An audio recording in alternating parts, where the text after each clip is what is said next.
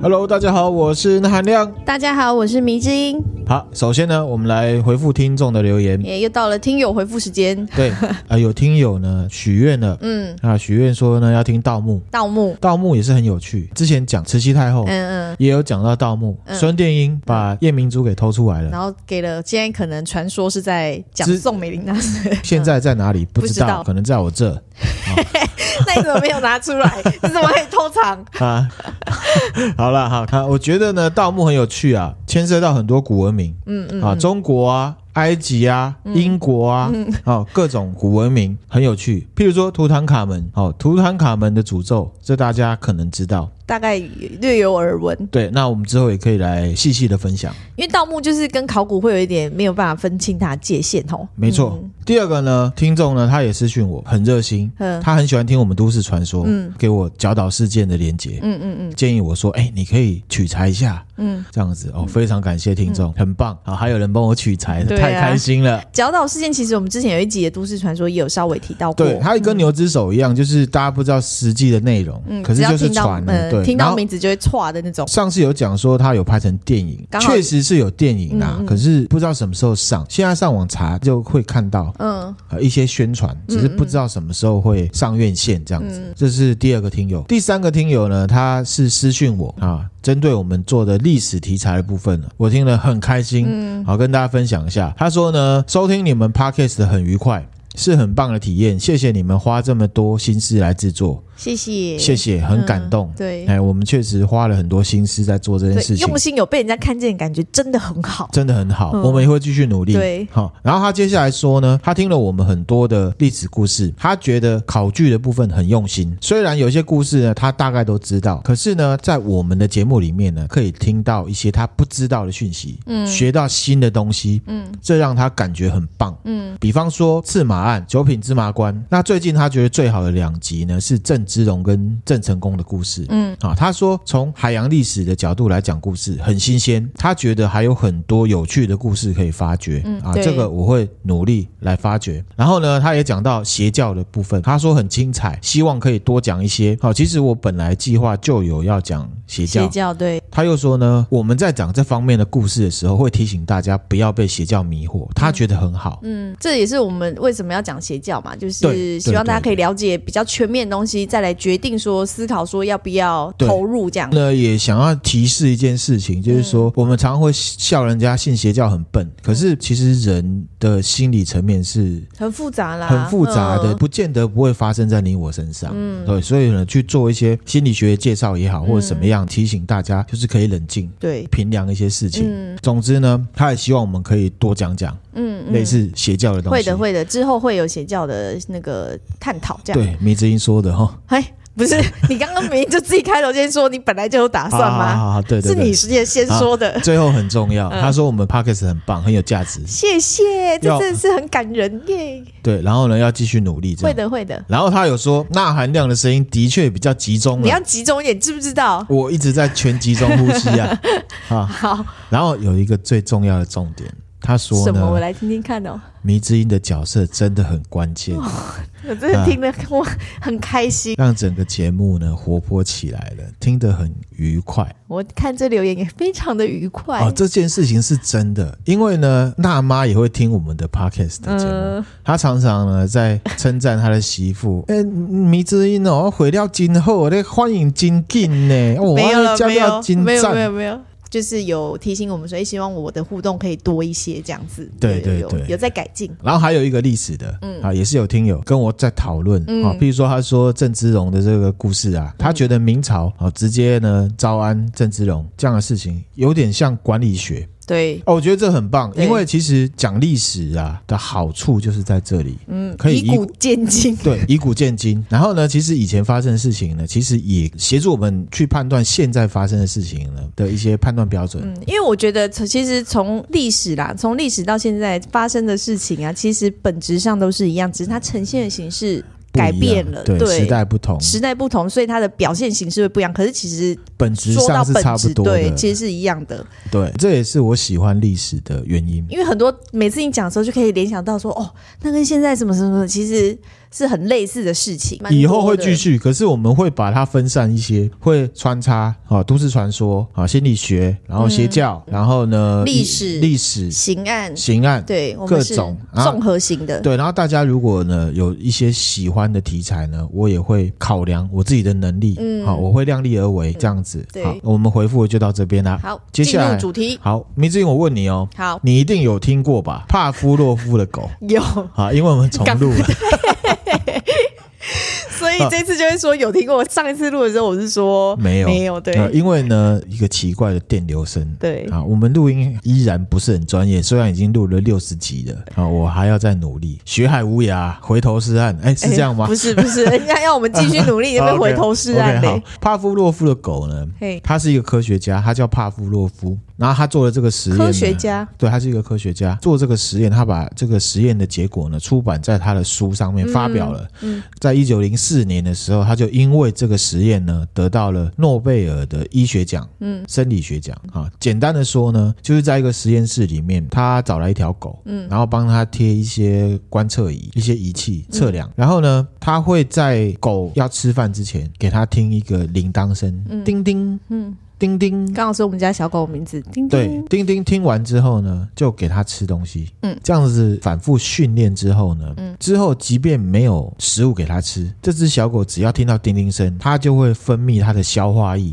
嗯，啊，比方说口水，就会消化液的那个分泌量就会增加。嗯，那这样子一个结果呢，就是呃心理学里面一个古典制约论的理论基础。嗯那古典制约论的意思就是说，可以透过反复的人为干预，把两件原本不存在关联的事物呢，建立起关系。嗯好，这两件事物，一个就是条件刺激，譬如说叮叮声；嗯另外一个呢，就是生理反应，就是分泌口水。嗯那这样子的理论呢，其实在当时广泛的被讨论，而且被应用，嗯，等于是有轰动啦。哦，对，它被推演出来呢一个理论基础，生物是可以透过人为干预被制约的。那这样子的理论呢，在后世人类心理学、嗯社会学、精神科学还有教育学都有很大的影响。嗯那到这边为止，都还是讨论到生物的生理反 应。嗯，对比如说你考不好就打你，这算吗？ 这个可能要讨论说，打你是为了教他，还是只是你很愤怒？这个不一定。好好好，对不啊这对个？那比方说呢，前一阵子有大学生在 D 卡上面流传啊，只要进到保雅就会有变异哦，好有没有哼哼哼啊，这是我开玩笑的 啊，啊因为这比较像都市传说，这不是制约，这个就是跟早餐喝奶茶会想要大便的一不一一样哦，不一样，不一样，是因是为喝奶茶它是真的有刺激。哦也是它啊，那这个不是真的哦，的奶嘛，它是化学的东西，对你的肠胃，对，这真的是很神奇，通便嘛顺便嗯，嗯这是好要透过心理机制的才是。好，比方说明显的制约，就像我们待在一个没有人、很黑暗的深山里面，自然就会不由自主的感到害怕。嗯好，那我们先不讲集体潜意识的部分哦，从什么老祖宗的基因影响的嗯哈、哦，这我们先不讲啊、哦。如果不讲这一部分的话，我们可以说我们是接受过很多暗示，譬如说从小我们看电影啊、看鬼片、听鬼故事，被教育说鬼都是出现在晚上，嗯而且呢出现在很黑暗的地方，嗯嗯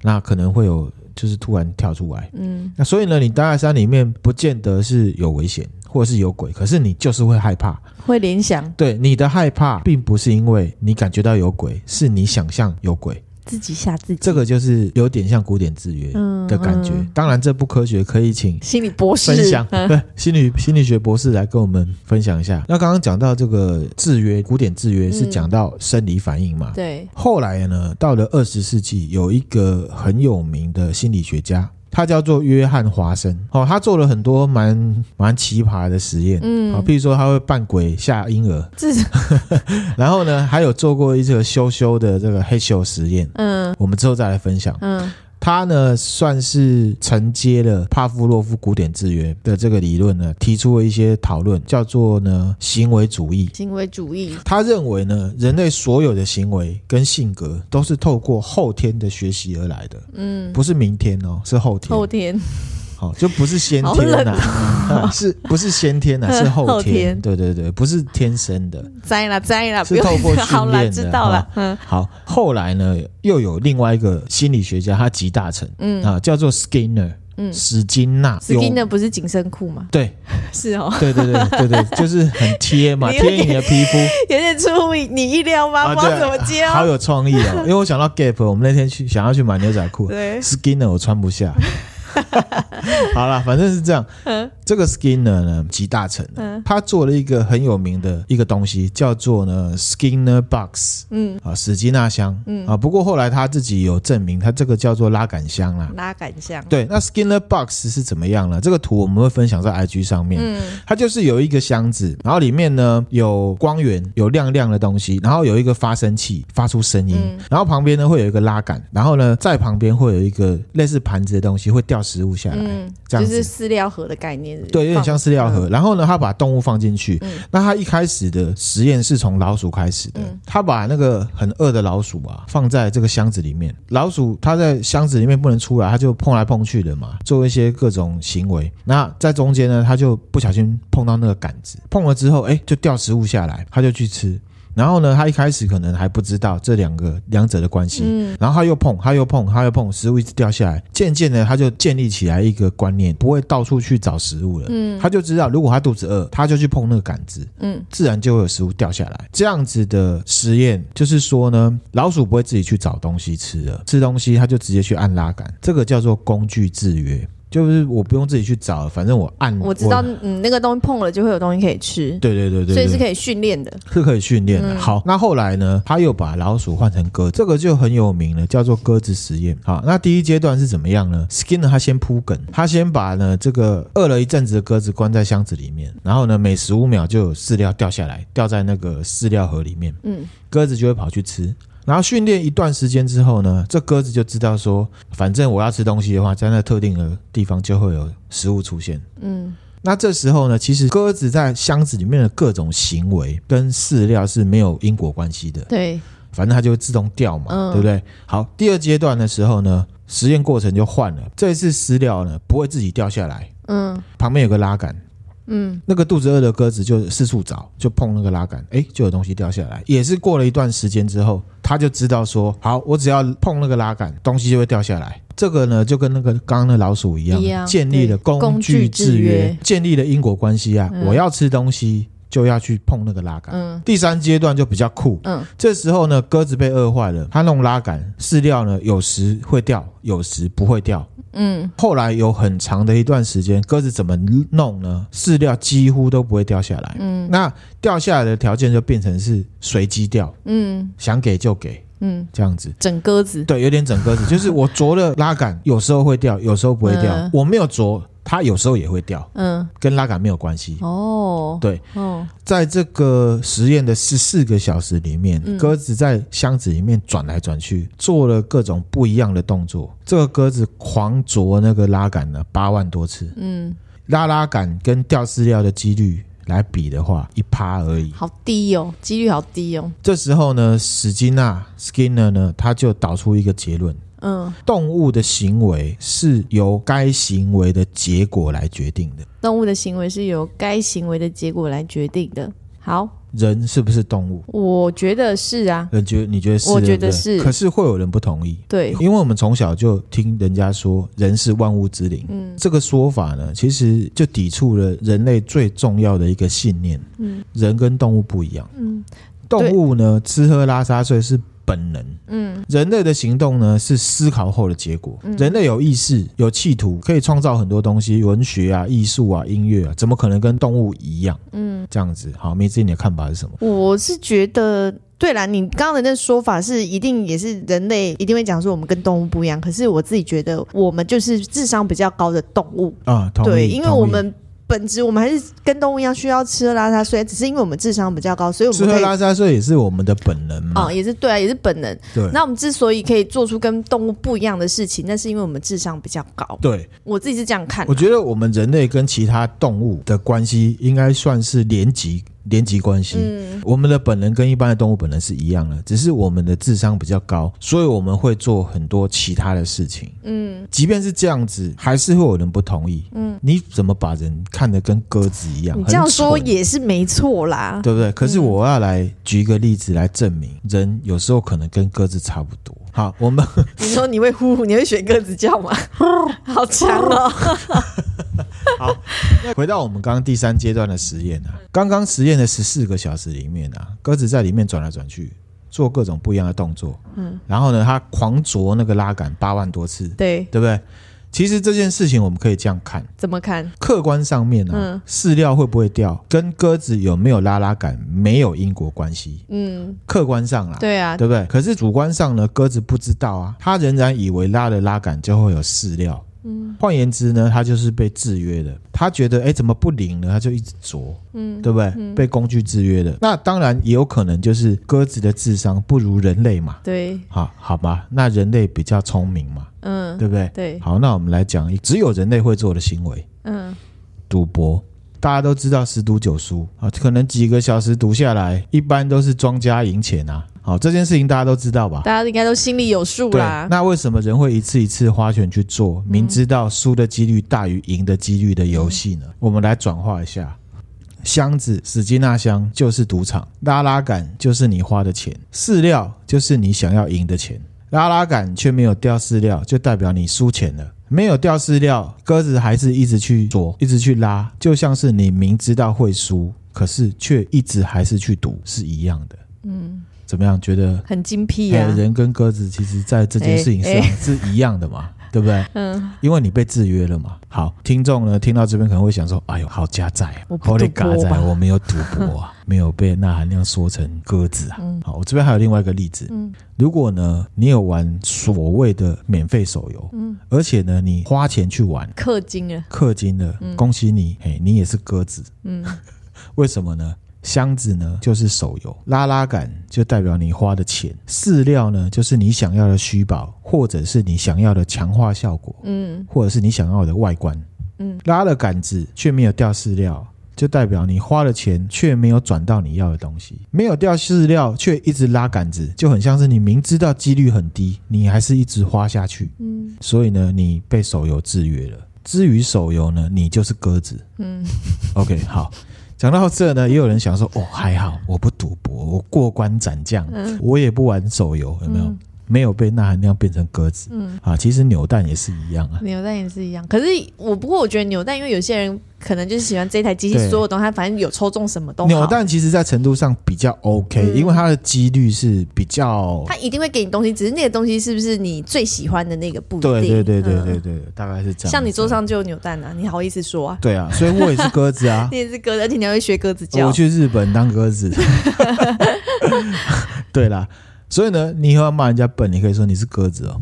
鸽子脑，其实史金纳 Skinner 他这个学说啊，嗯被广泛的利用。嗯大家如果有兴趣的话呢，可以上网查，打一些关键字“史金纳行销”或者是“史金纳营销”。好，我们这边就只讲商业范围，我们不讲政治。我们刚刚讲到手游设计、各种的赌博网站、赌场的动线、人事物设计、各种呢百货商场的行销，其实呢都包含着史金纳的工具制约的理论的方式在里面。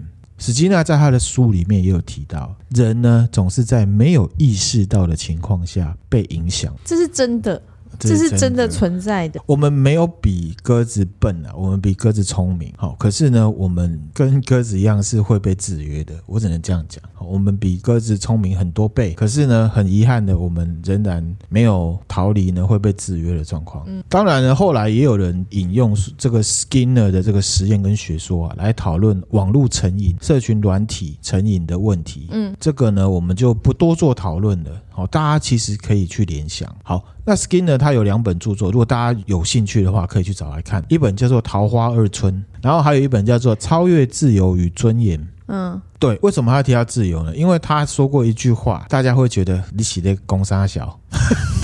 他说呢，自由只是幻象，你以为你有，但其实你没有。我觉得这句话出来，就是大家真的像我听了，我就觉得就会自然静下来想说，对，好像真的没有。对了，换言之呢，他认为呢，你对很多事情的看法还有行为是被一些力量所左右或操控的。当然，不全然是所有的事情、嗯，嗯有一些事情，总体而言，他的看法是很悲观的。嗯，这样子，哦所以就是会有一些争议啦，对不对，对？会有一些争因为议。人们都比较倾向对相信正面的东西。对，那我觉得反正就是有争议，大家就可以去思考。嗯，那思考之后可以有自己的就是嗯看法，然后呢，得到一些东西，我就觉得还蛮不错的。对，那我自己认为，关于史金纳的这个鸽子实验，或者是 Skinner Box，嗯，还有工具制约这件事情呢，我认为我没有像 Skinner 讲的这么的悲观。嗯，哎，我觉得人还是有自由的。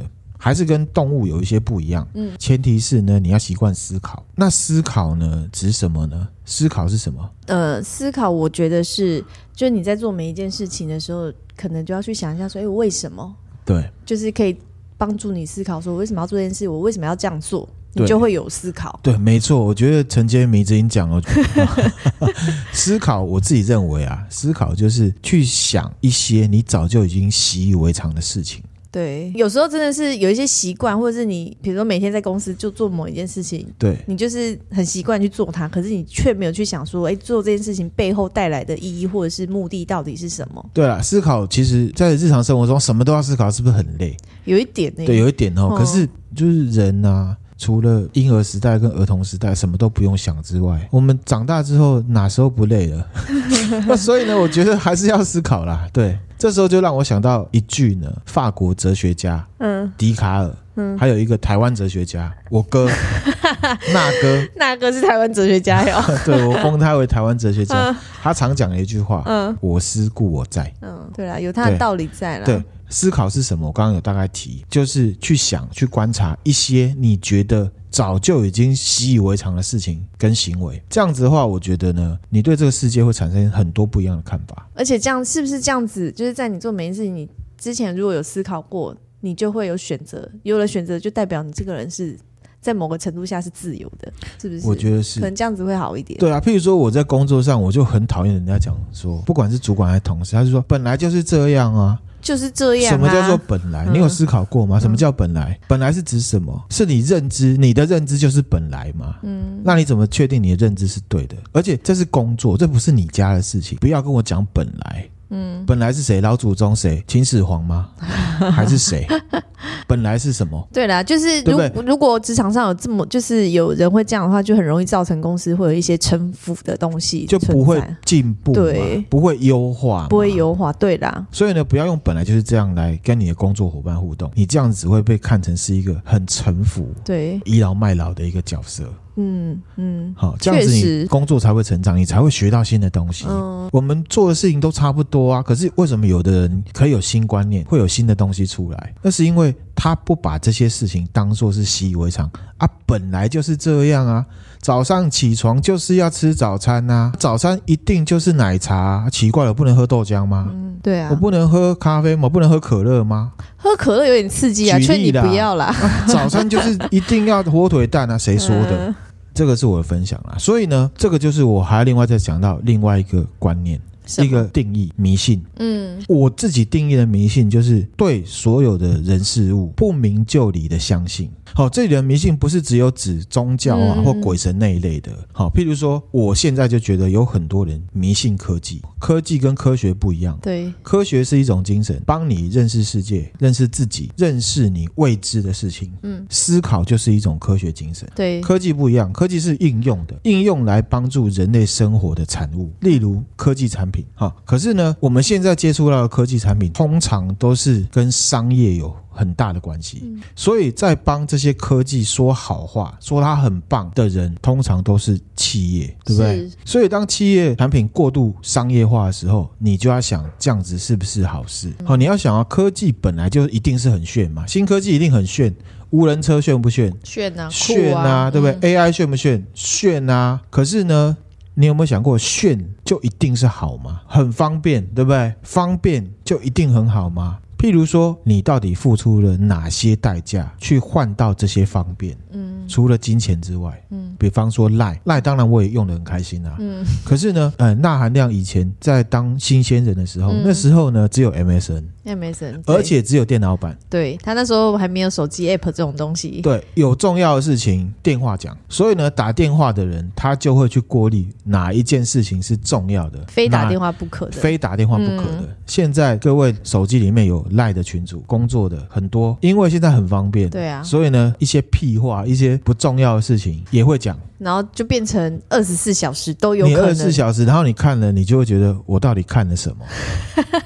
对，对不对？都不是重要的我事到底看了情什。么？对，有的人就说哦，今天的东西超难吃的，你也要讲。你在工作群组里面讲这个干什么？对啦，还公司还是要分明。可是现在，哎，赖就是这样子，对，他我没有们办法。先不要讲公司啊，反正我的意思就是说，有这样的管道之后，自然就有很多行嗯为，这也是制约啊。可是呢，现在很多人都 pass 过这一点，都忽略这一点了，有东西就往上面丢。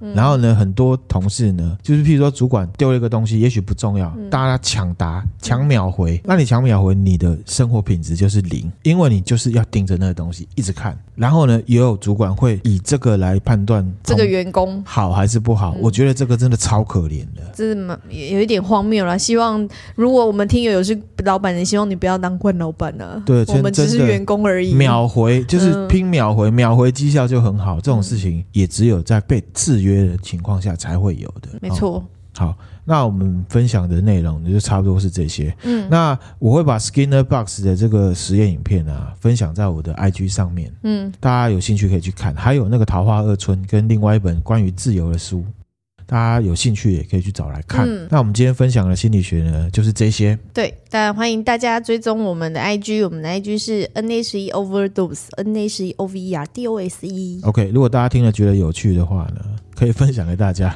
大家可能不会觉得有趣啊，那可是呢，还是可以分享哈。嗯，好，那我们今天分享的内容就到这边啦，谢谢大家，谢谢大家，拜拜拜拜